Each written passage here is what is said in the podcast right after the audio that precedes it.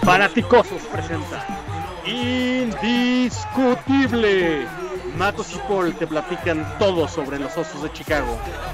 ¡Comenzamos!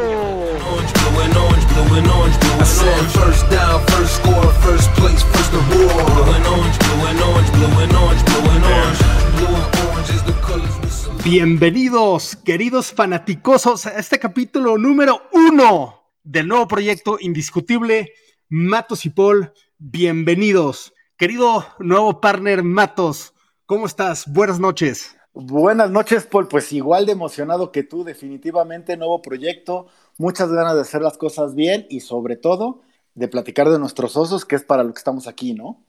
Así es, así es. En, este capítulo 1 vamos a profundizar a la ofensiva, vamos a to- totalmente analizarla, vamos a verlo por posición, vamos a empezar eh, con primero entendiendo qué pasó en 2019. Para poder opinar sobre 2020 y para poder dar un análisis sobre 2020, tenemos que entender qué pasó y lo que sucedió es que fuimos el número 27 por tierra con 91.1 yardas por juego. Nos quedamos solamente a cinco posiciones del número 32 y por aire estuvo muy pareja. En- eh, fuimos el número 25 de la liga con 205.7 yardas por juego. En total fuimos la número 29 de 32 equipos. Otro dato muy importante fue que tuvimos 17.5 puntos por juego. Por ende, para ganar teníamos que defender sobre 17.5 puntos por juego. Pues muy, eh, un, un- un año muy complicado eh, a la ofensiva 2019. Y con esto quiero hacerte la primera pregunta del día, querido Matos. Venga, David- Paul, venga. Venga, David Montgomery, 2019 versus Jordan Howard, 2018. ¿Con quién te quedas? Pues mira, si, si nos vamos con, con las, con los números, con la frialdad de los números, o sea, bueno, primero te respondo, o sea, a nivel corazón, mil veces con Jordan Howard. Soy súper fan de, de Jordan Howard, ¿no? Pero, pero si vemos la frialdad de los números, la verdad es que estuvieron muy parejos, ¿no? Comparando 2018 de Jordan Howard, tuvo 250 carreos, 935 yardas por aire para un promedio de 3.7 yardas.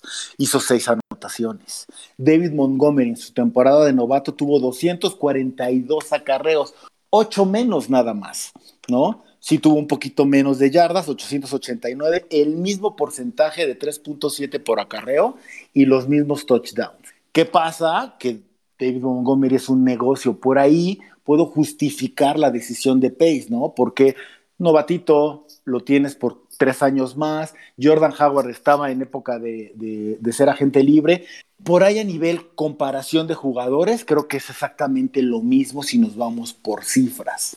Creo que Matt Nagy, y más adelante creo que, que este, por ahí Paul estará ahondando, creo que la, la, este, la manera de abordar y del game plan de, de Nagy cambió diametralmente y abandonó mucho la carrera, ¿no? Porque si podemos ver, por ejemplo, total de acarreos del equipo en 2018 con, con Jordan Howard fueron 468. No solo de Jordan Howard, también estaba por ahí Tarek Cohen, también Mitch Trubisky corría mucho.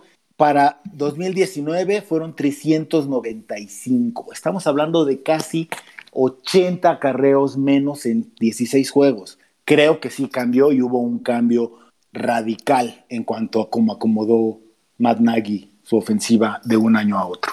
Eh, co- correcto, correcto. Yo, yo creo que esto que acabas de decir es la perfecta siguiente pregunta que te voy a hacer. Porque la siguiente pregunta es: ¿tú crees que los cambios en el, en el equipo o staff de coaching ofensivo sean suficientes para revertir esta debacle de 2019? Esperemos. La verdad es que como a nivel números no podemos analizar esa manera como, como lo hizo Giesta ni como lo va a hacer Castillo con las nuevas alas cerradas que tenemos, pero definitivamente la percepción general es que el equipo, el equipo mejoró de este lado del, de- de- del balón, ¿no? La ofensiva en posiciones clave tiene nuevos rostros que parece que van a ser mejores, quizás no de la manera que los fanáticos esperaban, pero sí considero que tenemos el material para dar la guerra y revertir esta situación que fue bastante lamentable. Sí, mi, perspectiva tiene que ver muchísimo con, con este upgrade que, se hizo, en mi opinión, para 2020. Y, para mí, Bill Lazor es, él es un coach de la NFL, mientras Helfrich, él, es un coach colegial que no debió de haber subido a la NFL y, le tocó lidiar a Nagy con Helfrich. Yo veía la cara de desesperación de Nagy todas, todos los días en, en, en poder eh, en no poder delegar la ofensiva totalmente en Hellbridge. En Bill Lazor veo una fortaleza y, de la misma manera, Houston todos podemos opinar que es un buen coach, definitivamente es un buen coach. Eh, no, no hubo una buena química generada con Agui, por eso toma la decisión de meter a Castillo que tiene un, sistema similar y, y yo considero que este nuevo staff de cocheo puede considerarse como uno de los mejores upgrades que tuvo el equipo en este año. Pues bueno, siguiente pregunta. ¿Qué pasó con Mitch? Mitch de 2018 tuvo 289 pases completados de 434 lanzados para un 66.6% eh, de pases completos y eso bajó 3% en 2019 en yardas eh, pasó de 3.223 a 3.138 y lo más preocupante, 17 touchdowns en 2019 versus 24 touchdowns en 2018 y con un promedio de yardas por pase de 6.1 en 2019 versus 7.4 en 2018. ¿Qué, ¿Qué, nos puedes decir de, de, de, Mitch? ¿Qué Mitch deberíamos esperar en, 2010, en 2020 si, si es que tiene la oportunidad de jugar? Mira, definitivamente Mitch tuvo un retroceso, eso no, nadie lo está negando, ¿sabes? Definitivamente es un, e, e, es, un gasto, no ha justificado el ser una segunda selección global, pero, pero si tú ves las cifras, y, y, indiscutibles, trata mucho de cifras, si tú ves las cifras, 2018 de Mitch, donde fue el Super Bowl, contra 2019 de Mitch, donde fue el número 32, 33 rankeado de la liga, a nivel cifras son muy similares, muy similares cuando hablamos por ahí. Lo que sí hay un cambio muy, pero muy este, marcado es Mitch por tierra. Tuvo mucho menos yardas por tierra en, en 2019 por la misma estructura de la ofensiva de Nagy. Este Paso 2 que nos vendió Nagy le afectó a Mitch a nivel mental, pero sus números son exactamente los mismos. Y, créanme que se los digo, no exactamente obviamente, pero son muy similares sus números. 3% menos en porcentaje de completos es nada. Entonces, creo honestamente que Mitch está cargando muchísimo y créanme también, quien me conoce sabe que yo no soy un Mitch lover como, como mi buen amigo Paul ¿no? Trato de, mantenerme con la cabeza fría. No es tanto Mitch, creo que lo estamos agarrando como el chivo expiatorio de esta debacle ofensiva.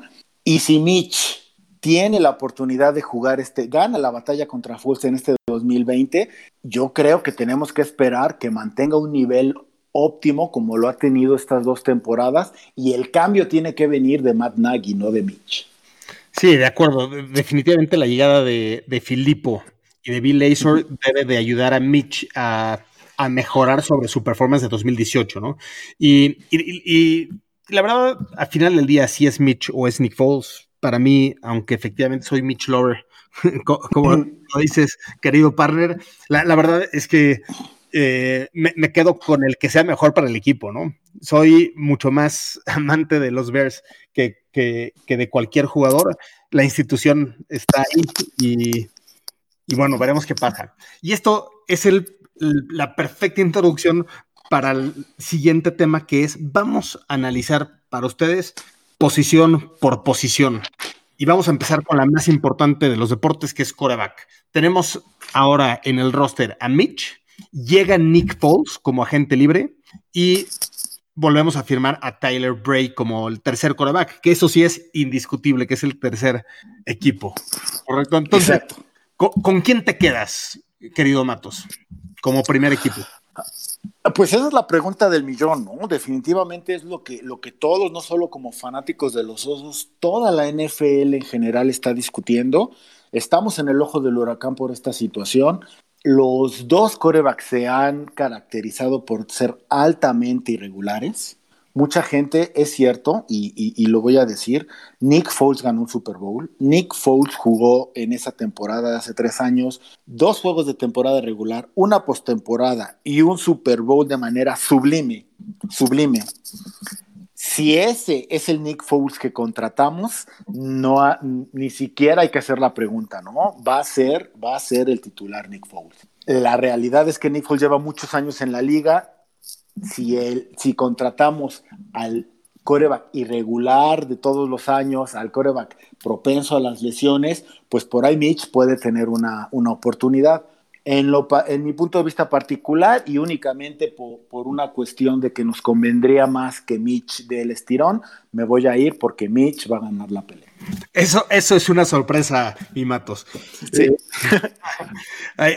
mi, perspectiva es, eh, si, si Foles fuera este coreback de franquicia, como, como lo llaman algunos, de Filadelfia, nunca hubieran hecho un trade para mandarlo a los Rams. Y la gran pregunta es, ¿qué coreback adquiere los Bears en Nick Foles? ¿Adquiere el, que estuvo en Filadelfia en sus años buenos?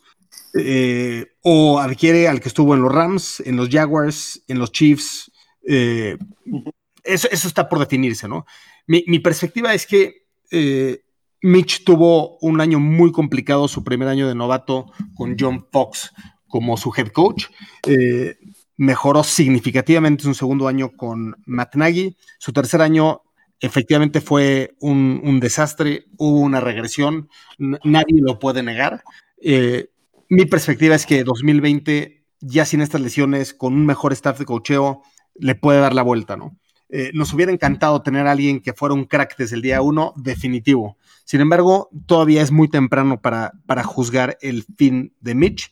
Se dice que está tan motivado como nunca y, veremos qué pasa en esa batalla. Yo también me quedo con, con Mitch. Y con eso nos vamos a los corredores. Tenemos a David Montgomery y Tariq Cohen como el 1A, 1B. Tenemos a Ryan Nall y sorpresivamente no hubo nadie drafteado y nadie firmado en agencia libre como corredores. Sin embargo, tenemos a undrafted free agents en Artavis Pierce y en Napoleon Maxwell. ¿Cómo, te quedas? ¿Cómo, crees que queda estructurada el roster en esta posición de corredores y, ¿qué, esperar en 2020 de, estos corredores, mi Matus? Pues la verdad es que no hay mucho de dónde elegir, Paul. O sea, es, así y, es así porque no, no hay mucho, ¿no? Tariq Cohen es un número dos híbrido que, sus bondades están más en, en paquetes de sorpresa, es más como receptor Montgomery va a tener otra vez el peso del juego terrestre. Y, a mí sí, yo sí sigo esperando que, de repente nos dé Pace la sorpresa y contrate, contrate un, receptor veterano, un corredor veterano. Tengo mis esperanzas en Davonta Freeman de, de, de Atlanta. Creo que sería un muy buen corredor de, este, de cambio para, para Montgomery, porque si Montgomery se lesiona, nuestro juego terrestre va a tener todavía más problemas del que tiene. Soy gran fan de Ryan Nall, pero no, nunca ha jugado un juego de manera profesional. Tiene un solo acarreo de, manera profesional. Entonces, a lo mejor por ahí le van a dar, le van a dar peso, pero me preocupa mucho, me preocupa mucho este grupo, Paul, porque no tenemos profundidad. Montgomery mostró buenas cosas en su año de novato, pero una lesión, aguas. Sí, esta posición definitivamente no tuvo un buen año como parte de la unidad de, ofensiva de los Bears 2019. La falta de agresividad de la línea ofensiva con hacer un, con no hacer un game plan que realmente le diera el balón por aire también a Montgomery y por otro lado no tener a, ese eh, a ese riesgo en nuestros tight ends con, con, los linebackers y demás, hizo que también Tariq Cohen no pudiera florecer. Entonces, en, mi perspectiva, si hay algún grupo de posiciones que se beneficie de un grupo jugando mejor en conjunto, van a ser los corredores. Yo, creo que David Montgomery aprendió muchísimo este año. Es, es, un animal del trabajo. Eh, ves los videos de, todo lo que hace para ser el mejor que, que pueda jugar en esa posición con un mejor, con mejores game plans, con Bill Lazor, De Filippo, Castillo, haciendo el game plan junto con Nagy, yo sí veo algo muy diferente semana a semana de lo que tuvo el año pasado eh, mi querido amigo Matt Nagy con Helfrich y con Histan como, como sus manos derecha, ¿no? Eh, entonces, y como dices, no hay, no hay mucho que decidir. El titular es David Montgomery, el, de cambio es Tariq Cohen, pero más bien va a jugar como un receptor corredor híbrido. Y, ahora, pues, ¿quién será el tercero? Pues, será un undrafted free agent, ¿no? Entre Nal Pierce y Maxwell. Ahora, Nal es una bestia, ¿eh? Perdón que te, interrumpa. Nal es una bestia. Tú ves, era una superestrella colegial. Simplemente es un corredor que nació en una época, este, después, o sea, nació atrasado a su tiempo. Nal en, en, los en los noventas, en los 2000 hubiera sido una bestia de corredor. Simplemente ahorita la, la, la, la, NFL busca otro tipo de cosas, pero ojalá, digo, a mí no me molestaría que diera la sorpresa, ¿eh? Sí, totalmente de acuerdo. Eh, como, como Nick, Nick Kwiatkowski, ¿no? para mí era un linebacker de, los 70s, 80s hasta 90s, ¿no? Hubiera sido una estrella total en esos años y, llegó tarde, ¿no? Con todo es un gran linebacker que agarró un gran contrato con los Raiders, pero tiene razón, yo lo veo, muy similar esa comparación de Nal con Kwiatkowski en ese sentido. Pues bueno, eh, con, esto nos vamos a la línea ofensiva. Se quedan Charles Leno, James Daniels, Cody Whitehair, Bobby Massey, Rashad Coward, Sam Mustifer, Alex Bars. También está ahí Corey Levine y Dino Boyd, pero no, no, se espera mucho de ellos.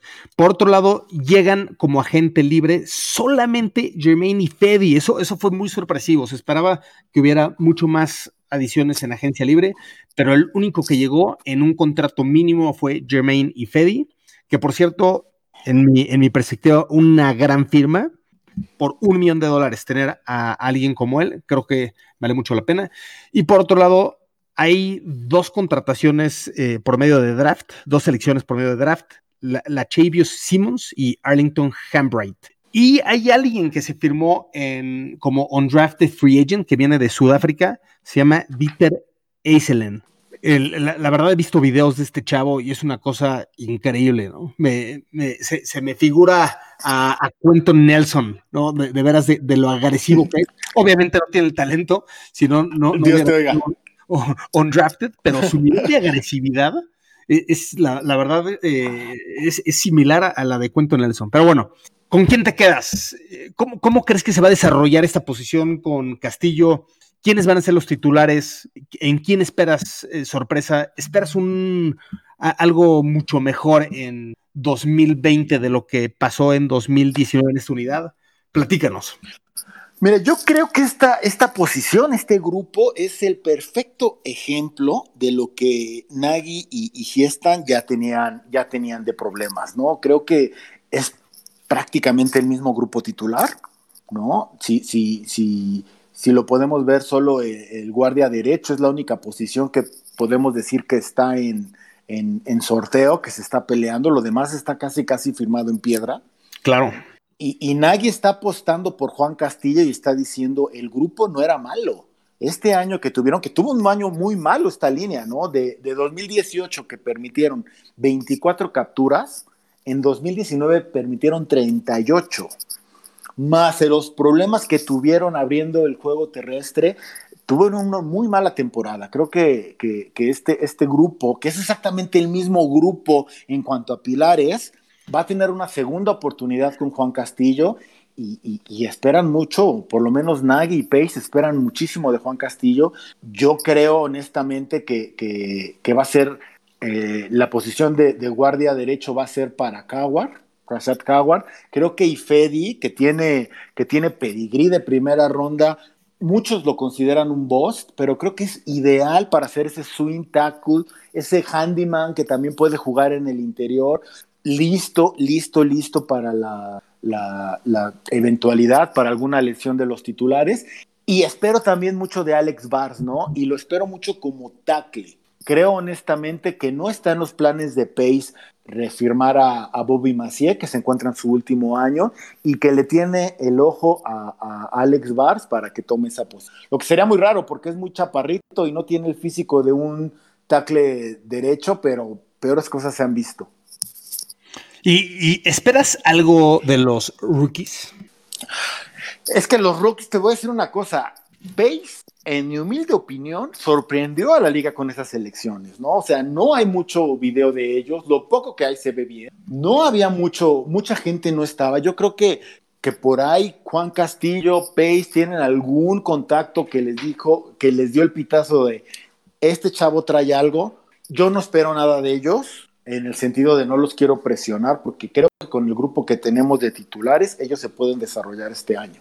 Pero se ve muy, muy, muy, intrigante el asunto porque e, es una de las elecciones, te voy a decir, que, que Pace ya tenía desde un mes antes del draft. Eso me, me, me, me, me sonó, ¿no? La Chávez Simmons nadie lo conoce, te lo juro, nadie más que los que estaban en su equipo y creo que ni, creo que ni su coreback se sabía su nombre, ¿no? Entonces, yo no espero nada, pero lo que esto es bueno porque lo que den es un plus. Sí, correcto. dicen que Arlington Hambright tiene manos como si fueran prensas, ¿no? Una vez que te agarra, te suelta, no, te puedes mover, ¿no? Que, su fuerza en las manos y en los brazos es, es increíble, ¿no? Por otro lado, yo, yo, no sé quién es mejor de los tres, de estos tres rookies entre la Chavio Simmons, Arlington Hambright y Dieter Eiselen. La verdad es que ver, ver el video de Dieter Eiselen la verdad es que es impresionante, se lo recomendamos muchísimo. Googleenlo, eh, youtubeenlo, perdón, Dieter eh, sudafricano, solo jugó colegial, no jugó fútbol americano ni, en la prepa, solo jugó colegial, jugó en, en Ivy League, que, que, no es muy reconocida como, como tener los mejores equipos o la conferencia más poderosa, y, sin embargo llega con, con habilidades muy buenas. Este es, este es un jugador que si no hubiera habido coronavirus COVID-19, probablemente hubiera sido seleccionado en esas visitas eh, de, los jugadores a los equipos. Eh, yo, creo que podemos esperar una sorpresa de este chavo, Dieter Eiselen de, Sudáfrica. Y, y, por el otro lado, yo sí creo que Ifedi vaya a ganar la posición de guardia derecho. Ah, ahí diferimos, Mimatos. Eh, yo, simplemente no veo en Coward, vi muchos errores mentales, castigos, eh, no, no, no, no, me gustó el performance de Coward, tuvo la oportunidad de, de, ganarse un puesto hacia adelante, no lo logró. Para mí hay que darle la oportunidad a Ifedi o a uno de los novatos. Me encantaría ver este un draft de como guardia derecho, un poco con la actitud esta de Kai Long. Veremos qué pasa. Esperemos. Pues bueno, con, esto llegamos a las alas cerradas. Aquí nos esperábamos cambios, pero no tantos, ¿no? Eh, se firma primero en agencia libre a Demetrius Harris, después se firma en agencia libre a Jimmy Graham, y luego se usa la primera selección de los Bears, la número 43 en segunda ronda, y se selecciona a Cole Kemet, a la cerrada de Notre Dame. ¿Cuál es tu perspectiva de, cómo cambió este cuarto de alas cerradas y qué esperas en 2020? Mira, 2019, sin exagerar, creo que fue el los Osos de Chicago tuvieron de este grupo el peor performance en la historia de la liga. No, no, no recuerdo, y fíjate que lo estuve buscando, no recuerdo un grupo que se haya, se haya visto tan mal. Nadie llegó a 100 yardas. ¿Eh? No, es, increíble, increíble, ¿no? Entonces, eso que te dice que este nuevo grupo, que va a ser totalmente nuevo, yo no creo que, que Brownecker, por ejemplo, se, quede con un, con un espacio en el roster, ¿no? Creo que Jimmy Graham ya, ya dio lo mejor que tenía que dar, pero todavía le queda, le, queda algo en el tanque para ser servicial. Colquemet era el, prospecto número uno de la posición. Yo por ahí alguna, eh, por enero escribí que era el único que me parecía que podía ser algo relevante de esta clase. Entonces, y, no, no, la tienen difícil, ¿sabes? O sea, si, si, si, si esta posición o si este grupo, nuevo grupo, se las arregla para ganar 300 yardas, ya tuvieron una mejoría. Entonces, definitivamente esperamos cosas mejores. Por ahí me, reservo la, la opinión de, de, de si, si, va a ser un grupo que vaya a ayudar realmente a la, a la, ofensiva o no, pero la tienen muy fácil. Producir más que el año pasado está fácil. Colquemet, al, a mí, honestamente, al igual que a la mayoría de nosotros, su selección me sorprendió, me fue gustando más con, con el tiempo, con cuanto, en cuanto más lo fui como que digiriendo, me gustó más. Cuando me enteré que era fan de los osos, me, ganó completamente. Y te voy a decir por qué si yo fuera jugador profesional y me dan la oportunidad de jugar con los osos, con el amor que le tengo, y no hay un aficionado que quiera más a su equipo como los aficionados a los osos de Chicago, tener la oportunidad no puedes quedar mal. Entonces, este, este chavo, quizás no en 2020, pero este chavo puede ser de las grandes cosas, ¿eh? Puede ser grandes cosas. Sí, claro, es, oriundo de Chicago, increíble.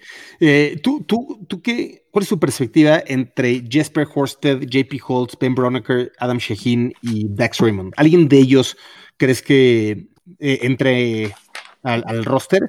Eh, vamos a dar por un hecho que Jimmy Graham, Cole Kemet y Demetrius Harris estarán en el roster, ¿no? ¿Con quién de, de los otros cinco te quedas? ¿O con ninguno? Es que de, depende que estés buscando, ¿sabes? Porque Horsted mostró buenas manos la, la, pretemporada pasada. De hecho, fue favorito de muchos de nosotros para llegar al roster y no sí, pudo. Sí, sí. ¿no? Entonces, si, busca, si buscas, lo que pasa es que en teoría que Metty Graham son, son, tienen también buenas manos y son de los jugadores que apoyan la ofensiva. Entonces, Horsted, pues la tiene complicada. JP Holtz, por otro lado, se, se, basa totalmente en apoyar el bloqueo. Es una una cerrada bloqueadora. Entonces, por ahí tiene más oportunidades. Yo creo que, que, este, que va a ser, el cuarto va a ser Holtz, porque creo que necesitamos más ayuda en el bloqueo que buenas manos, porque tanto Graham como Kemet, pues tienen una especialidad en eso. Sí, yo, yo, estoy de acuerdo contigo en que la pelea va a estar entre, parece, parece cuarto end. Yo creo que va a estar entre Horsted y Holtz, JP Holtz. Yo, yo sí creo que Adam Shaheen fue lo último que vimos de él. No se merece otra oportunidad en la NFL, o bueno, por lo menos en los Bears. Este, Dax Raymond, eh, yo creo que también está totalmente fuera. De hecho, creo que lo cortaron. Sí. Dax Raymond fue cortado hace como un mes. Sí, correcto. Fue de los primeros. De acuerdo. Va, voy a actualizar mi, mi depth chart ahorita mismo, borrado. y, y, y, Ben Broniger. Entonces, eh, Ben Broniger se va a quedar sin contrato y de hecho es un ahorro para, para el salary cap de millón y medio de dólares. Que, eh, que a mí me sorprendió, ¿eh? ¿En qué mundo le das millón y medio de, de dólares a Broniger? Sí, que bueno, si ves lo que gana Chahindi, dices, bueno, bueno, pero mira, lo importante es que esta, esta, esta posición fue sacudida. Sí, totalmente de acuerdo. Eh, vamos es, de ganancia, vamos de ganancia. Eso hace pace, ¿no? Ve una debilidad y sacude totalmente la posición. Pues bueno, con, esto llegamos a los wide receivers, a los receptores, a las abiertas. Eh, tenemos a, regresando a Allen Robinson, Anthony Miller, Riley Ridley, Javon Wims, Thomas Eves y Reggie Davis. Por, por otro lado, llega como agente libre Ted Ginn Jr. y en la quinta ronda se hace un trade-up, se, se, pierden las dos selecciones de sexta ronda para seleccionar a Darnell Mooney de la Universidad de Tulane, de donde fue nuestro gran corredor Matt Forte. Eh, Matt Forte. Correcto, y, y, se queda también eh, Cordero Patterson y se firma como undrafted free agent a, a Matt Wagner, un tipo de 2 metros 5, 100 15 kilos, eh, pudiera ser Tyrend y es bastante rápido. Está interesante ese undrafted free agent. Eh, ¿Cómo te queda? ¿Qué esperar de esta posición? Que definitivamente si, si podemos poner alguna posición como fortaleza en 2019, pudo haber sido esta, ¿no? Con Allen Robinson, con Anthony Miller jugando bastante bien a final del año, Cordell Patterson eh, teniendo un buen desempeño en este híbrido como de corredor, eh, receptor. Eh, ¿qué, esperar de esta posición en 2020? Grandes cosas, Paul. Grandes cosas. Al final es un grupo completo. ¿eh? Yo, yo creo que Allen Robinson es top 10 de su posición. Es un receptor número uno ideal. Cualquier equipo que no tuviera los grandes monstruos que hay ahorita en la liga lo querría. ¿no? Creo que, que tanto este, Ted Jean en el slot no se puede pedir más, ¿no? Ted en el slot. A mí lo que me pasa es, por ejemplo, seguimos esperando, ¿cómo decirlo? Nunca te ha pasado, Paul, llegas a un restaurante con mucha hambre y ves el menú, ves las fotos y te pones a ordenar, a ordenar, a ordenar, te llenas y todavía te faltan tres platillos y entonces dices, ups, me llené con, me, llenaron los ojos antes que el estómago. Creo que le está pasando eso a Nagy, ¿no? Creo que esta posición ya es too crowdy, ¿no? Creo que Wims lleva dos años mostrando buenas cosas, creo que merecería una oportunidad y se ve difícil que la tenga. Riley Ridley fue una cuarta selección el año pasado y también se ve muy complicado, muy complicado que pueda tener una oportunidad. Que eso es bueno a nivel equipo, pero de todas formas, si dices es demasiado, Too rich. No, es, eh, qué, bueno, ¿no? Pero, pero no sé, me, da mal sabor de boca, Paul, porque a mí, por ejemplo, Ted Jean me gustó la contratación, hubiera sido perfecta hace cuatro años, pero ahorita no es mala. Pero Ted Jean y Mooney son muy similares, entonces, ¿para qué los tienes a los dos? A lo mejor esa quinta en Mooney, pues la pudiste haber utilizado en otro lado, ¿no? Ah, ahora, eh, eh, yo, yo, esto sí lo entendí, la firma de de Gin, es una posición que, los receptores tardan en agarrar. Entonces, me parece el perfecto complemento, eh, no, complemento, el perfecto mentor para Mooney Ted Ginn Jr., ¿no? ¿no? lo ves así?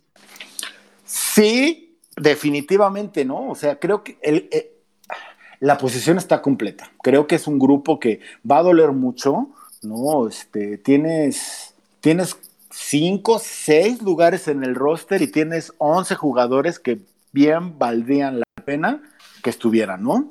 Yo te, voy a decir algo, te voy a discutir algo. Javon Williams para mí no se merece una posición en el roster. Simplemente tuvo oportunidades en 2019 que desaprovechó totalmente. ¿no? O sea, eh, castigos, eh, drops, eh, malas rutas. simplemente, yo, le vi cosas interesantes a, a Javon Wims en 2018, 2019. Yo no le daré oportunidad en 2020 a Javon Wims. Simplemente prefiero probar a Riley Ridley más. para mí, los seis que se quedan son Allen Robinson, Anthony Miller, Ted Ginn, Darnell Mooney, Cordero Patterson y Riley Ridley hasta ahí se queda. Y, tal pero te voy a decir una cosa, Paul. Y a Wagner. O sea, respeto, pero, pero estaría interesante y lo voy a, lo voy a, lo voy, voy a buscar el dato y lo voy a postear sobre este. ¿Cuántos, cuántos, cuántas jugadas estuvo Wims en el campo, sabes? O sea, al final sí entiendo esta parte de que, de que tuvo errores mentales, tuvo drops, pero realmente puedes decir que se le dio la oportunidad. Hace una oportunidad como se esperaba. Digo que también fue una séptima ronda, ¿no? Pero no lo sé, no lo sé. Y, creo que esta, esta filosofía, creo que es, son demasiados juguetes para Nagy, creando un grupo muy interesante, muy capaz, muy completo, y dependerá que, les hagan llegar la pelota, ¿no? Pero se ve bien, ¿no? Yo coincido contigo en que esta posición para mí es la que tiene mucho más fortaleza en todo el roster ofensivo. Sí, no, total. Y, la, verdad, cuando se lastimó eh, Taylor Gabriel, ahí fue cuando tuvo varias oportunidades Javon Wims. Tuvo prácticamente cuatro juegos que, que pudo haber se pudo haber mostrado más. Tuvo pocos targets, efectivamente Mitch no lo buscó mucho, pero cuando lo buscó, no, no, no, no tomó sus oportunidades, ¿no? Aquí en la NFL, para algunos jugadores, sobre todo estos de séptima ronda, undrafted o hasta sexta ronda, este, van a tener dos, tres oportunidades. Si les va bien, les siguen dando el balón. Este, les va mal el coreback, ya no sé, ya no, el balón ya no va a ir para allá, ¿no? Entonces, así es, es cruel, es cruel la NFL eh, para mí, yo preferiría ver eh, si, si, las luces de la NFL no, no, brillan tanto en, en, un eh, Darnell Mooney, en dar la oportunidad a Riley Ridley, este, hasta un Tomás Eves o a Matt Wagner, ¿no? Ver, qué sucede. Pero como lo dices tú, es una, definitivamente es un grupo de fortaleza en el equipo y este es el perfecto momento ahora para cambiarnos al último segmento de fortalezas y debilidades por grupo de posición hacia 2020. ¿Cuáles, ¿Cuáles son los grupos fuertes y cuáles son los grupos débiles que tiene nuestra ofensiva para 2020, Matos? Mira, yo creo que hay mucha fortaleza, como lo dijimos, en el grupo de receptores. Definitivamente es un grupo, en mi opinión, de repente puedes decirlo, tú, Crowdy, ¿no? Por ahí Anthony Miller creo que está viviendo su temporada de prueba también, porque, porque le ha faltado dar ese estirón, pero tanto receptores como, y voy a decir una, una barrabasada para muchos, como alas cerradas, son dos grupos que creo que, creo que están completos, creo que están cerrados y creo que son lo que más necesitábamos, ¿no? Ya sea Nick Foles, ya sea Mitch Trubisky, el que esté bajo el centro, es necesario que le demos herramientas para poder hacer funcionar el juego aéreo. Y nos viene de perlas que tanto receptor como ala cerrada sean dos posiciones que sean fortaleza en papel. En realidad pueden pasar muchas cosas, pero en papel son dos grandes grupos que pueden dar de qué hablar. Sí, correcto. Y, hasta, y hasta que suceda lo contrario, tenemos que decir que coreback es una posición débil. Exacto. Debilidad, coreback y línea ofensiva, porque la línea ofensiva viene de un muy mal año, un muy mal año, y realmente, como lo decía anterior, es el mismo grupo, el core es el mismo. Entonces ellos tienen mucho que probar, pero sí, la etiqueta de debilidad no se la quita ni con chochos. Este año, débilmente nuestra línea, hay, aspectos que te, digo, te hacen preguntar, ¿no? ¿Qué traerá Juan Castillo en mente? ¿Qué habrá hablado con Nagui para que mantengan ese grupo? Yo, honestamente, si hubieran deshecho el grupo y lo hubieran vuelto, y lo hubieran vuelto a armar de cero, no hubiera puesto ninguna queja. Lo están manteniendo y esto lo vamos a platicar en un capítulo futuro, el capítulo número 3, que se los mandamos de una vez de teaser. Se va a llamar Follow Money. Hay que seguir el dinero para entender cómo, cómo los rosters se construyen. Pero eh, todos tienen contratos garantizados. Charles Leno, contrato garantizado. Daniel es garantizado. Cody Whitehair, lo acabamos de firmar, garantizado. Bobby Massey, garantizado. No, no había hacia dónde irse tampoco, ¿no? ¿Qué, qué, qué coach eh, eh, toma esta rifa del tigre de alguna manera, como, como lo comentas, ¿no? Y, fue Castillo que está probado en la NFL y que le puede meter agresividad a estos jugadores. Pero como lo dije, hasta que se demuestre lo contrario, es un grupo débil. Entonces ahí estoy, estoy totalmente de acuerdo contigo.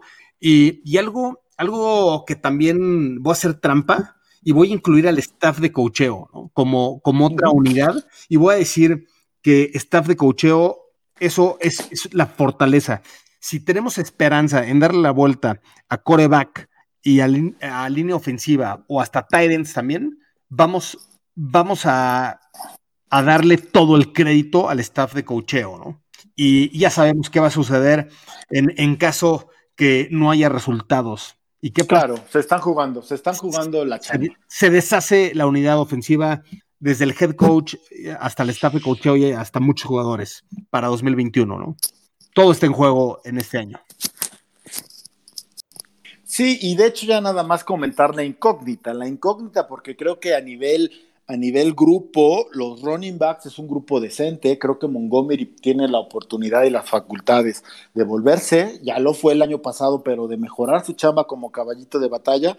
Me preocupa la profundidad. No lo voy a hablar como una debilidad, sino como una incógnita porque, porque es una, una catástrofe esperando pasar si llega una lesión. Entonces, mm, bien hará este staff, bien hará Pace, bien hará Nagy en, protegerse, en protegerse, contratando a, un corredor con experiencia porque, porque las lesiones son parte del juego y en la posición que, juega Montgomery, pues es un riesgo latente y, y, creo que no hay profundidad. No me sorprendería que llegara una nueva cara, un veterano en, esta posición, no con ínfulas de ser el titular, porque el titular indiscutible es Montgomery, pero sí evitar problemas.